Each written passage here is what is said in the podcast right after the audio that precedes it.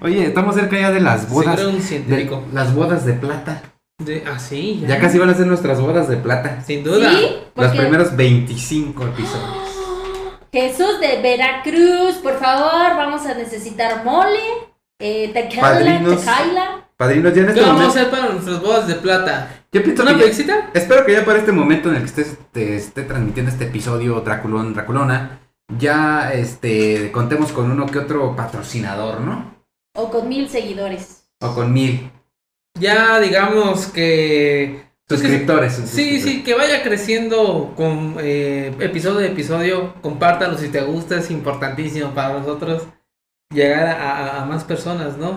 Sí. Un día diría- que nos entreviste Jordi Rosado. Ajá. No, la verdad no iría, Jordi, no nos invites. Bueno, invítalos a ellos. Ay. Yo, yo sí voy, yo sí voy si eres tú solo. Si estás con la Martita. ay. Ay, no, yo sí tampoco. Pues la Martita se va a entender bien con la Paquita, traen como que el mismo Ay, rollo. no, pero me cae gordísima. Marta, si estás viendo esto, me caes muy mal. No te conozco, pero me caes mal. O sea, y Marta, sé, ah, que estoy, sé que estoy mal, pero, pero me caes mal, hija. Oye, o y si de chingadera Martita le veo. No, órale. Oye, qué chido trabajo de estos güeyes. No llega el episodio este, ¿no? Oh, no es cierto, Martita, a mí se me cae muy bien. Ay, pues porque le viste las chichis nomás, pero. Pero ¿Y fue qué? un holograma. ¿Y qué tiene? Pues es que ni modo que yo no sabía que así era la película. Ay, te Si tú pudiste la estabas viendo y de repente, ¡ay, chichis! Ah, sí, Aquí me quedo porque no la dejaste de ver. ¿No? No, no, no. Sigamos. Bueno, estamos a punto de llegar entonces a nuestras bodas de plata, a la emisión del 25, pero antes del 25 tenemos el 24. Episodio número 24 de una historia antes de dormir. Hoy a cargo de Fer, que nos advirtió desde hace rato, desde ayer creo.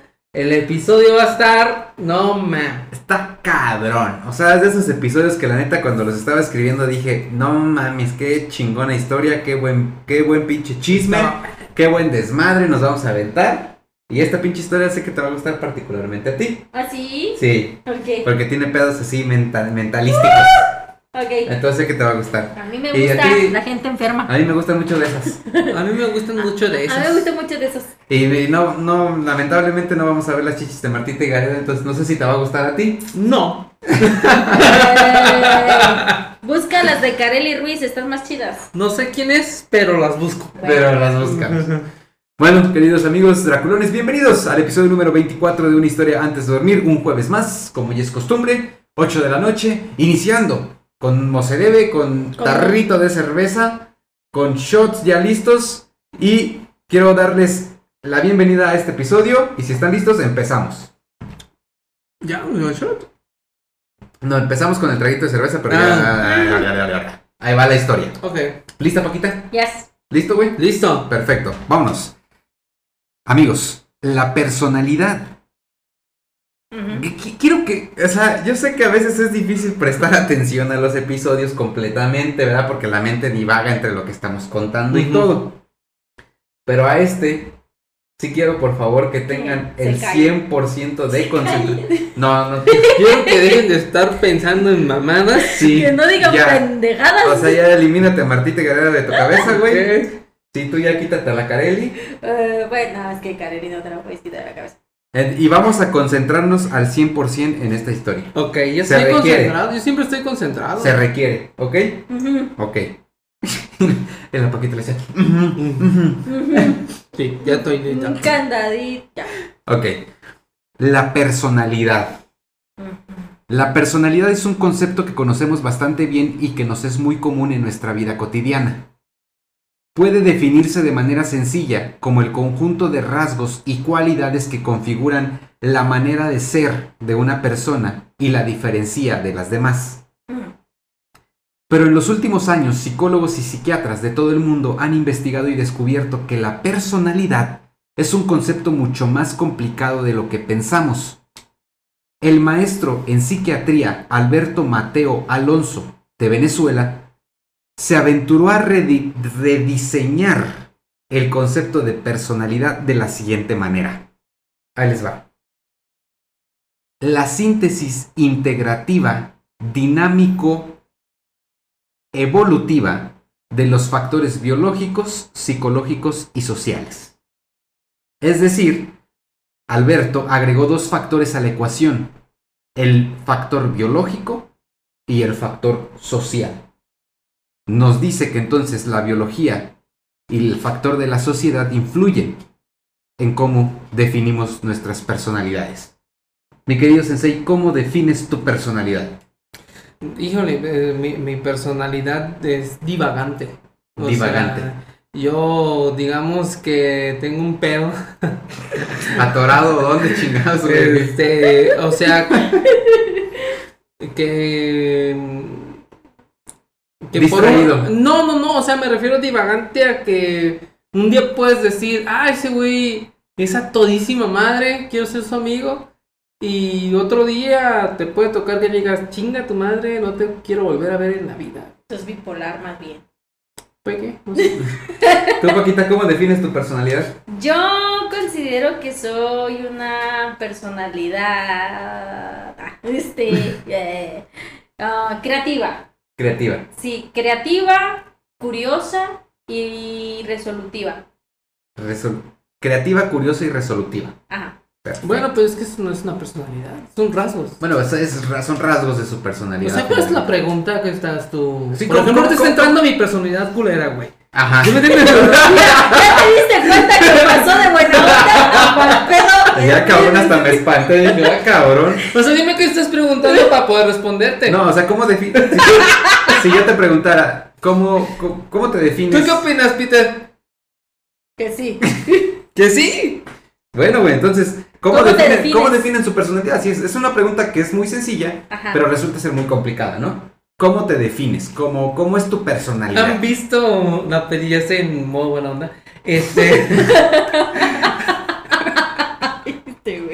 Te digo. ¿Han, vi- sí, este, ¿Han visto la película de Locos de Ira con Jack Nicholson? Ah. Sí, obviamente. Cuando dice, bueno, eh, ¿quién eres? Ajá. que le dicen y empieza Ada- Adam.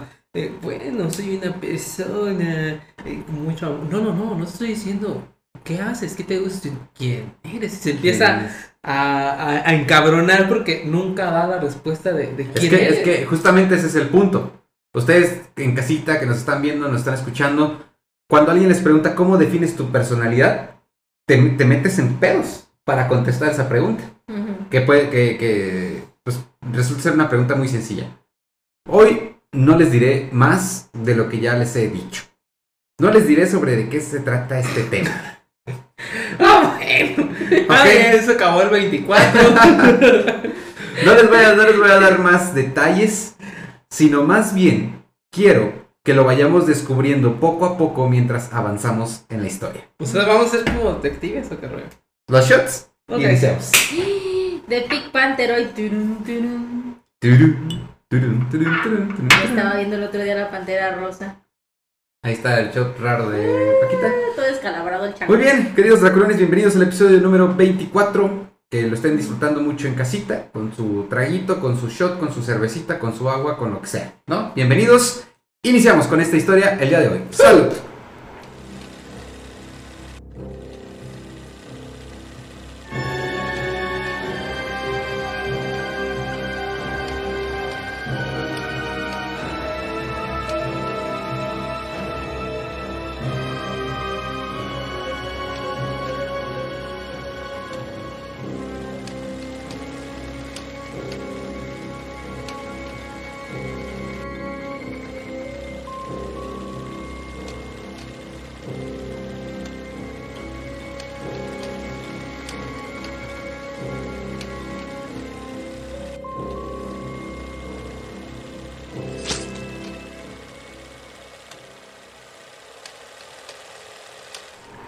Muy bien. ¿Qué onda? Ya está, está. ¿En qué modo estás? ¿En qué modo estás? Depende de lo que vayas a decir, güey.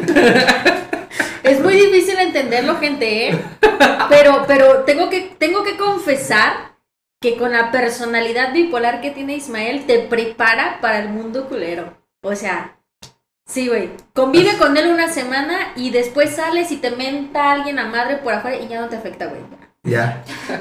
Aprendes. Algo bueno tenía que tener. Sí, sí, sí, aprendes, aprendes, de verdad.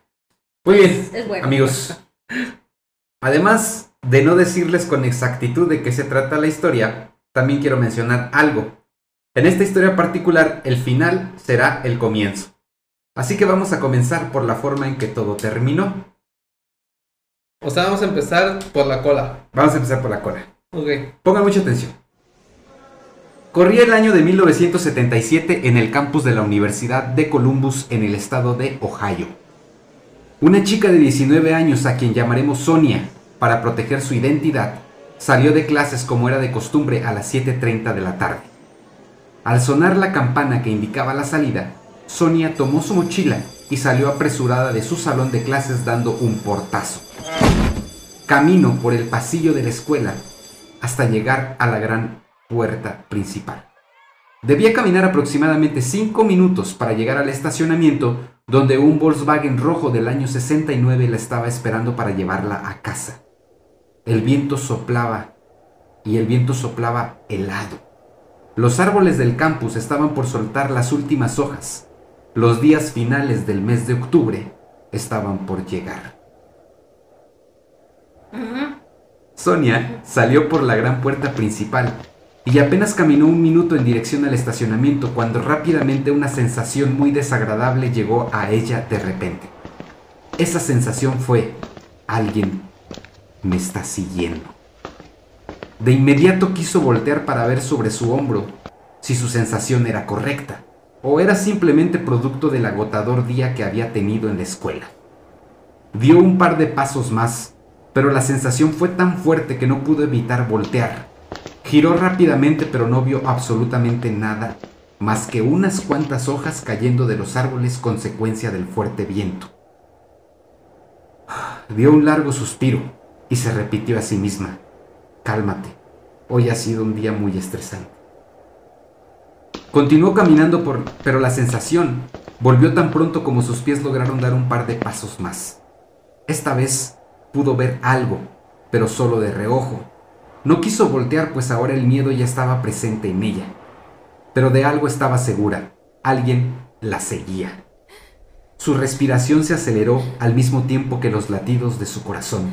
La adrenalina comenzó a recorrer sus venas y sin darse cuenta ya se encontraba corriendo. Estaba cerca del Volkswagen rojo que le había regalado su papá en su cumpleaños número 18.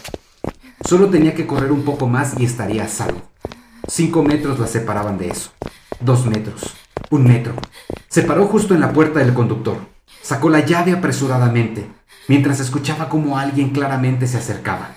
Sus manos temblaban, y esto hizo que las llaves cayeran al piso. Se agachó por ellas, y al incorporarse, un fuerte golpe en la cabeza la hizo perder el conocimiento. Todo se volvió negro para Sonia. Aquel 23 de octubre de 1977, en el estacionamiento del campus principal de la Universidad de Columbus, en Ohio. Mm, el día que yo nací. Naciste Bueno, el 23 de octubre. ¿Del 77? No.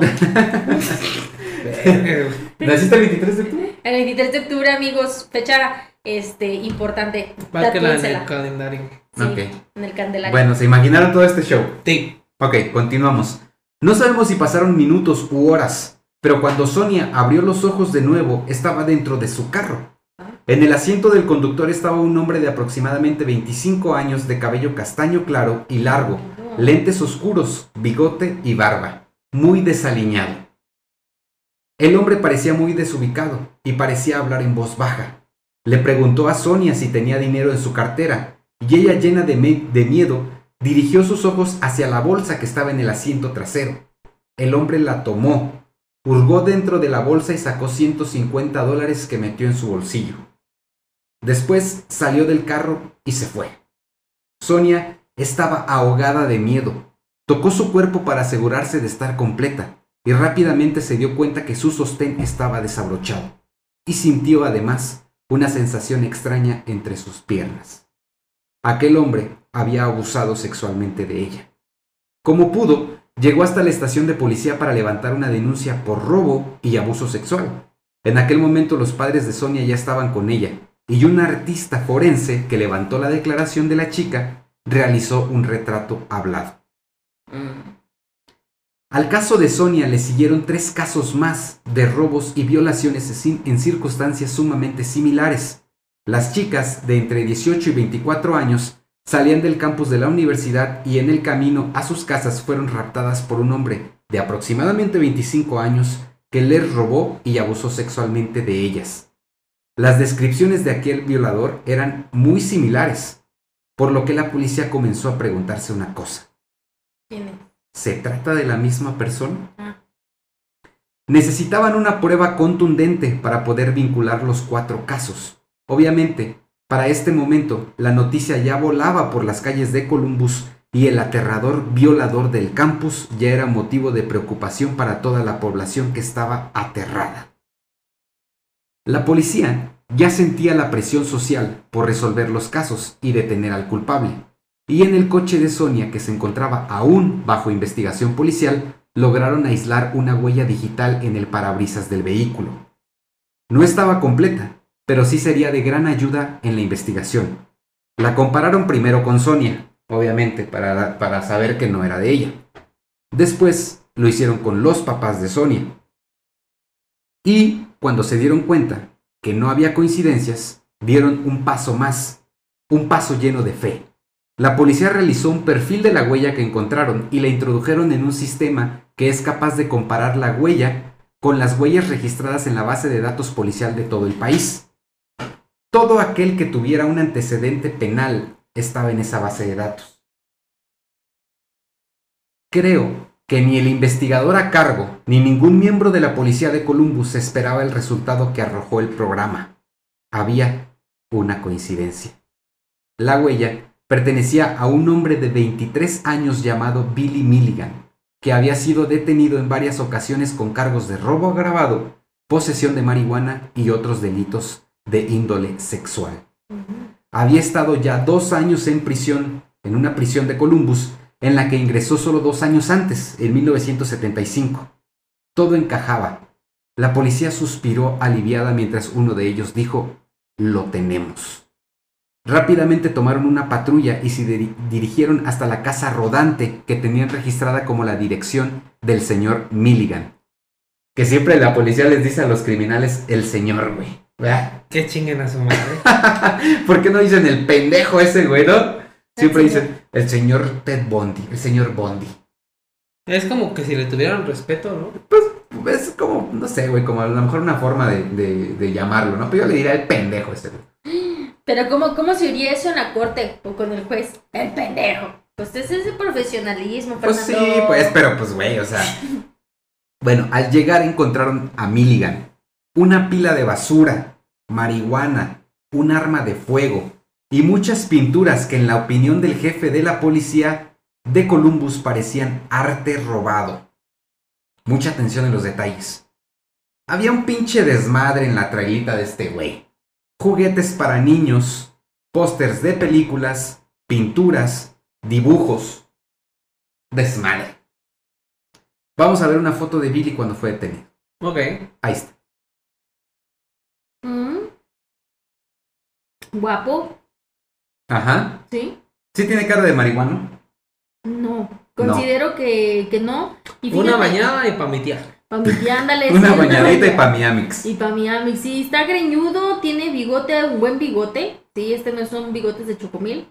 Y, Harto pelo en pecho. ajá, harto pelo en pecho, guapillo, de cierta forma.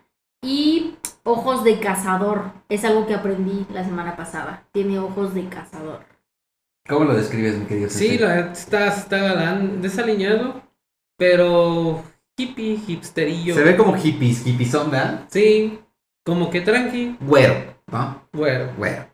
Ya sabes que siempre los, los, los en- entre más prietos seas más delincuente. Pues ahí está. Esta es una foto de el señor Milligan. Billy no tenía ni madres de dinero, así que lo declararon como incapaz de pagarse un abogado. Así que cuando eso pasa, tienes derecho a que un, abo- a- a que un abogado que te proporcione el Estado te represente. Es parte de los derechos que te leen cuando te detienen. Usted está siendo detenido, eh, se puede hasta que se demuestre lo Cualquier contrario. Si, no puede pagar un abogado, el Estado le va a proporcionar uno. En este caso fueron dos. Los abogados públicos que tomaron el caso de Billy fueron, Ge- eh, a ver si me sale el apellido, Gary Schwiskart y Judy Stevenson. Esos fueron los abogados que le proporcionó el Estado a Billy. Aunque se trataban de defensores públicos, eran reconocidos en el estado de Ohio por tratarse de dos abogados muy chingones, muy respetados. El juez a cargo del juicio fue Jay Flowers. Todo iba muy bien, todo estaba listo para que el violador del campus por fin fuera enjuiciado por tres cargos de violación y cuatro cargos de robo agravado. Enfrentaba una posible condena de hasta 75 años de cárcel. Y les decía, todo iba muy bien hasta que sus abogados tuvieron el primer acercamiento con Billy. Para saber qué. Este primer acercamiento se hizo para planear su posible defensa. Desde ese primer momento, Judy, su abogada, se dio cuenta que algo no andaba para nada bien. Billy parecía muy confundido. Parecía que no tenía idea de lo que pasaba ni por qué estaba ahí encerrado en prisión preventiva. Mientras estaba en prisión, esperando por su juicio, Billy intentó quitarse la vida rompiendo el lavamanos de su celda y utilizando un pedazo de cerámica para cortarse las muñecas. Afortunadamente un policía llegó a la escena evitando su muerte. Preocupados por su seguridad, Billy fue trasladado a un hospital psiquiátrico donde sería evaluado y también lo mantendrían en observación para evitar otro intento de suicidio. En una ocasión, Billy estaba en su cuarto del psiquiátrico con una camisa de fuerza que lo mantenía atado muy firmemente. Sin embargo, como un acto de escapismo, se libró de la camisa de fuerza y por poco logra escapar del hospital. Wow. Fue en su estancia en el hospital donde el psiquiatra a cargo de su evaluación, George Harding, tuvo las primeras pláticas con Billy. Pláticas que lo desconcertaron por completo. Al parecer, George, en realidad, nunca pudo hablar con Billy. En su lugar habló con Arthur, un inglés experto en medicina, Allen, un joven manipulador y misterioso, Tommy, un escapista y mago experimentado, Ragen, un comunista yugoslavo, y Adalana, una joven lesbiana de 19 años. Todos viviendo dentro de la mente de Billy. ¿Estamos viendo la película de Fragmentado? Es correcto. ¿Sí? Este es el caso detrás de Fragmentado. No Con los manches. 11 casi se pudo escapar, ¿no? Exactamente, en este acto de, esca- de escapismo donde se, se quitó Es que la camisa de fuerza y se, y se iba a escapar del hospital. Ya después dedujeron que en ese momento eh, este, el que estaba en ese, en, en ese momento en, eh, en poder del cuerpo de Billy era Tommy, que es el escapista y el mago experimental. Ojo aquí, ¿eh? quiero que pongamos mucha atención en todos los detalles. Ajá. El diagnóstico inicial de George era impensable y muy poco probable, pues se trataba de un trastorno muy poco estudiado y era una probabilidad entre millones. El trastorno de personalidad múltiple, o como es actualmente conocido, trastorno de identidad disociativo, era algo muy raro. El doctor George sabía que solo el 3% de los pacientes psiquiátricos de todo el mundo podrían desarrollar esta condición y que en su mayoría presentaban dos personalidades distintas. En su plática con Billy pudo distinguir al menos cinco. Todas ellas presentaban comportamientos muy específicos e incluso acentos diferentes, como Arthur, que era británico. Incluso, quiero mencionarles esto, Dentro de estos trastornos hay personalidades alérgicas. Tú eres alérgico, tú tienes personalidad múltiple, güey, y eres alérgico a comer camarones. Y estás comiendo camarones y tu personalidad en ese momento es alérgica al camarón y te empiezan a salir ronchas y te empiezas a cerrar de la garganta. Y de repente tu, tu otra personalidad toma tu cuerpo y las ronchas desaparecen y la hinchazón de garganta desaparece. Y es que te digo que la mente está todo el pedo. Fíjate que este caso de, tra- de trastorno lo vemos también muy claro en la serie de Ratchet, de la enfermera.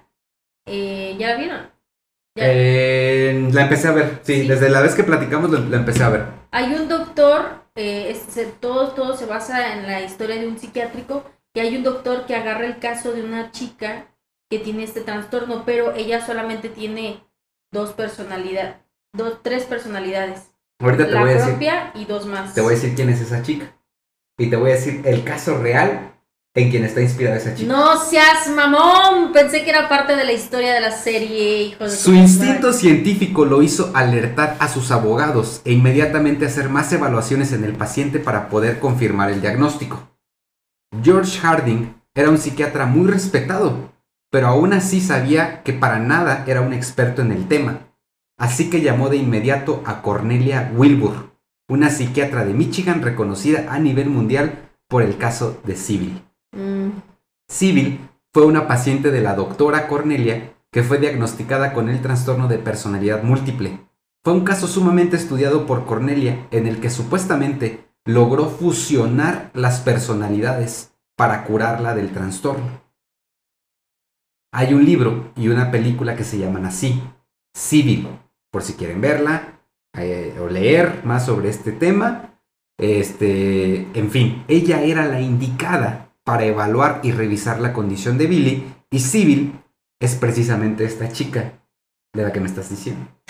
manches. Ya después, obviamente, nunca se publicó el nombre real de ella. Fue como un este, seudónimo que se le dio, Sybil, para proteger la identidad de la chica.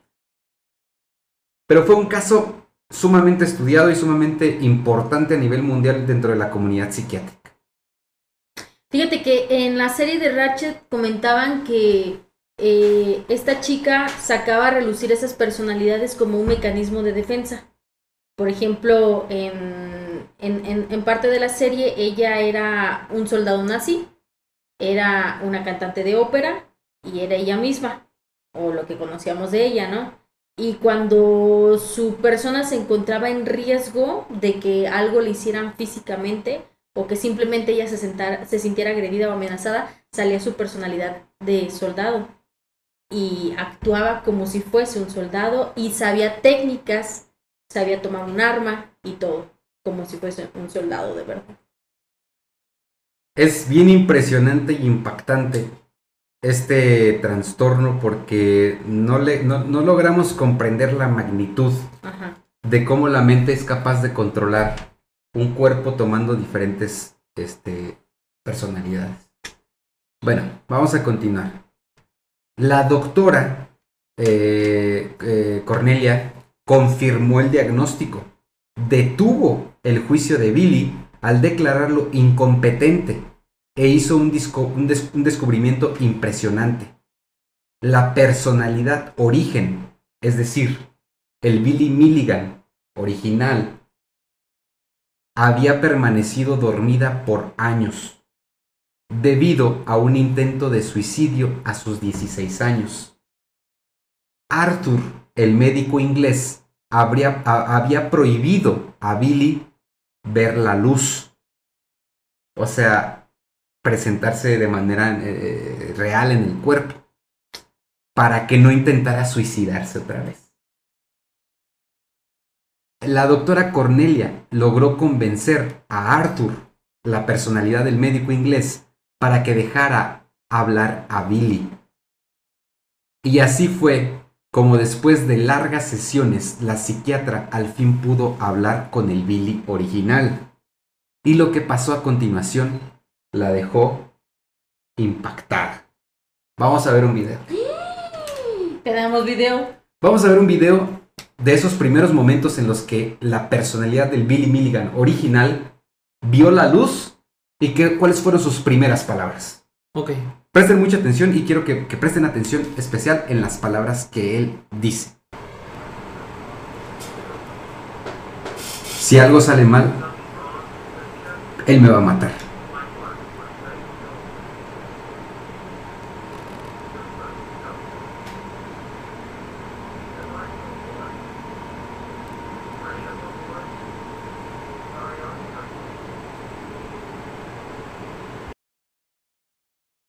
Ahí está. Ajá. Él dice, si algo hago, si hago algo mal, él me va a matar. Es malo con los niños. Esas fueron las primeras palabras que dijo la supuesta personalidad de Billy Milligan original que había permanecido dormida por años Ajá. porque Arthur tenía el control sobre las otras personalidades y Arthur no permitía que Billy viera la luz porque sabía que era probable que intentara suicidarse nuevamente. Estamos. Al parecer, Billy preguntó también dónde está. La doctora preguntó quién. Billy parecía sumamente asustado. Respondió mi padre. Si, al- si hago algo mal, él me matará. Al fin, la doctora podría dar un pequeño vistazo a la vida de Billy y descubrir qué es lo que pasaba realmente descubrir si en realidad estaba trastornado o si era un actor magistral actuando la obra Me haré el enfermo mental para no ir a la cárcel. Pero todo esto lo descubriremos en la segunda parte de esta intrigante y triste Ah. historia sobre el hombre de las 24 personalidades. ¿24? ¡24! Sí. ¡24! No es cierto. ¿Cómo crees que tantas? Así es, amigos. ¿Cuatro personalidades? Hasta ahorita estamos desmenuzando. Vi- vimos ahí algunas predominantes. Cinco. El escapista, la lesbiana, el yugoslavo, este, el doctor inglés, Arthur. Eh, descubrimos también que, es, que la, la personalidad madre, la de Billy, sigue ahí. Descubrimos que cuando salió a la luz, dijo algo sobre su padre, dijo algo sobre su, su pasado. Y en este momento es donde empiezan a indagar qué fue lo que ocasionó que su psique, su mente, su conciencia se fragmentara En tanto. en 24 personalidades diferentes. Bastante cañón. Es que, eh, o sea, ya a ese nivel, pensar que lo actuó ya es imposible. O sea, quizá con dos, pues sí. Con tres, posiblemente. Con 24 es imposible. Ojo aquí también, si ustedes vieron la película de Fragmentado, sabrán que una de las tantas personalidades que se manifiesta se hace llamar la bestia, ¿no? Sí. Que es cuando el güey se pone todo mamado y es como la, la- la personalidad violenta, agresiva, Incontrolable. con- incontrolable, exacto. Así como les dije que hay personalidades que son alérgicas y otras que no, Ajá. existen personalidades, escuchen bien, que logran potencializar la producción de testosterona en el cuerpo para provocar un aumento en la capacidad del cuerpo de tener fuerza, musculatura y ejercer este, eh, más fuerza. Es posible, Ya. es posible. Oye, y en esas personalidades, por ejemplo, en la del doctor, ¿había conocimiento médico? había conocimiento médico, había un acento inglés perfecto, como si Billy hubiese hablado, eh, hubiese nacido en Inglaterra. La personalidad del escapista, Tommy, era capaz de resolver cualquier cosa, de zafarse de una camisa de fuerza una camisa de fuerza. y, y- y escapar de un hospital psiquiátrico. Sí. La, la lesbiana, Adalana, una, una lesbiana de... ¿Qué? Peluches. Sí, pues digamos que puede ser que haya sido la culpable esa personalidad de las violaciones. Bueno, pues todo esto, queridos amigos Draculones, lo descubriremos en la segunda parte de la historia del eh, Billy, Billy Milligan, este monstruo de 24 personalidades. Descubriremos su pasado, qué pasó en su niñez, cuáles fueron los traumas que llevaron a su mente a fragmentarse y cuál personalidad pudo haber sido la culpable de estos terribles, terribles crímenes. Muy buen episodio. Hay que esperar el, el que viene y espero venga.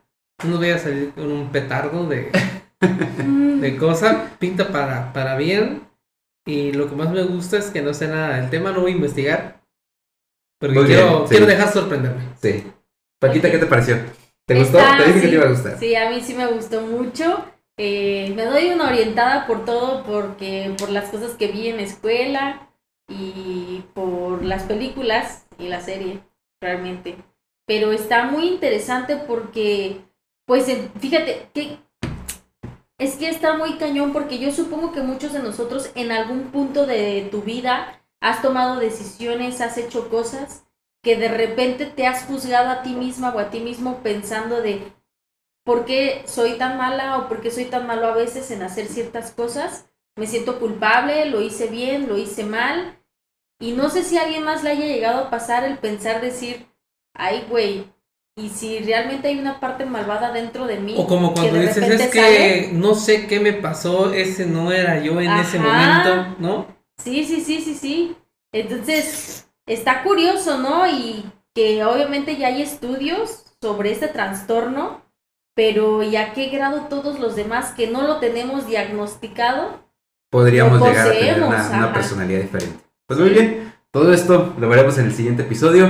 Les mando un fuerte abrazo, Draculones. Gracias por estar nuevamente. Episodio número 24. Nos vemos en el en las bodas de plata. Buen episodio para el 25, ¿eh? Muy buen episodio para el 25. En el episodio 25 se va a revelar todo. Permanezcan con nosotros, síganos en nuestras redes sociales, arroba una historia antes de dormir y nos vemos el próximo jueves para descubrir por completo la vida detrás de Billy Milligan, el hombre, el monstruo de las 24 personalidades. ¡Hello! Chao, chao. Adiós. Hey, espera, ¿a dónde crees que vas? Si este video te gustó, dale pulgar arriba. No te olvides de dejarnos tus comentarios aquí abajo y suscríbete a este canal. Y recuerda, nos vemos en la próxima historia antes de dormir, si es que puedes.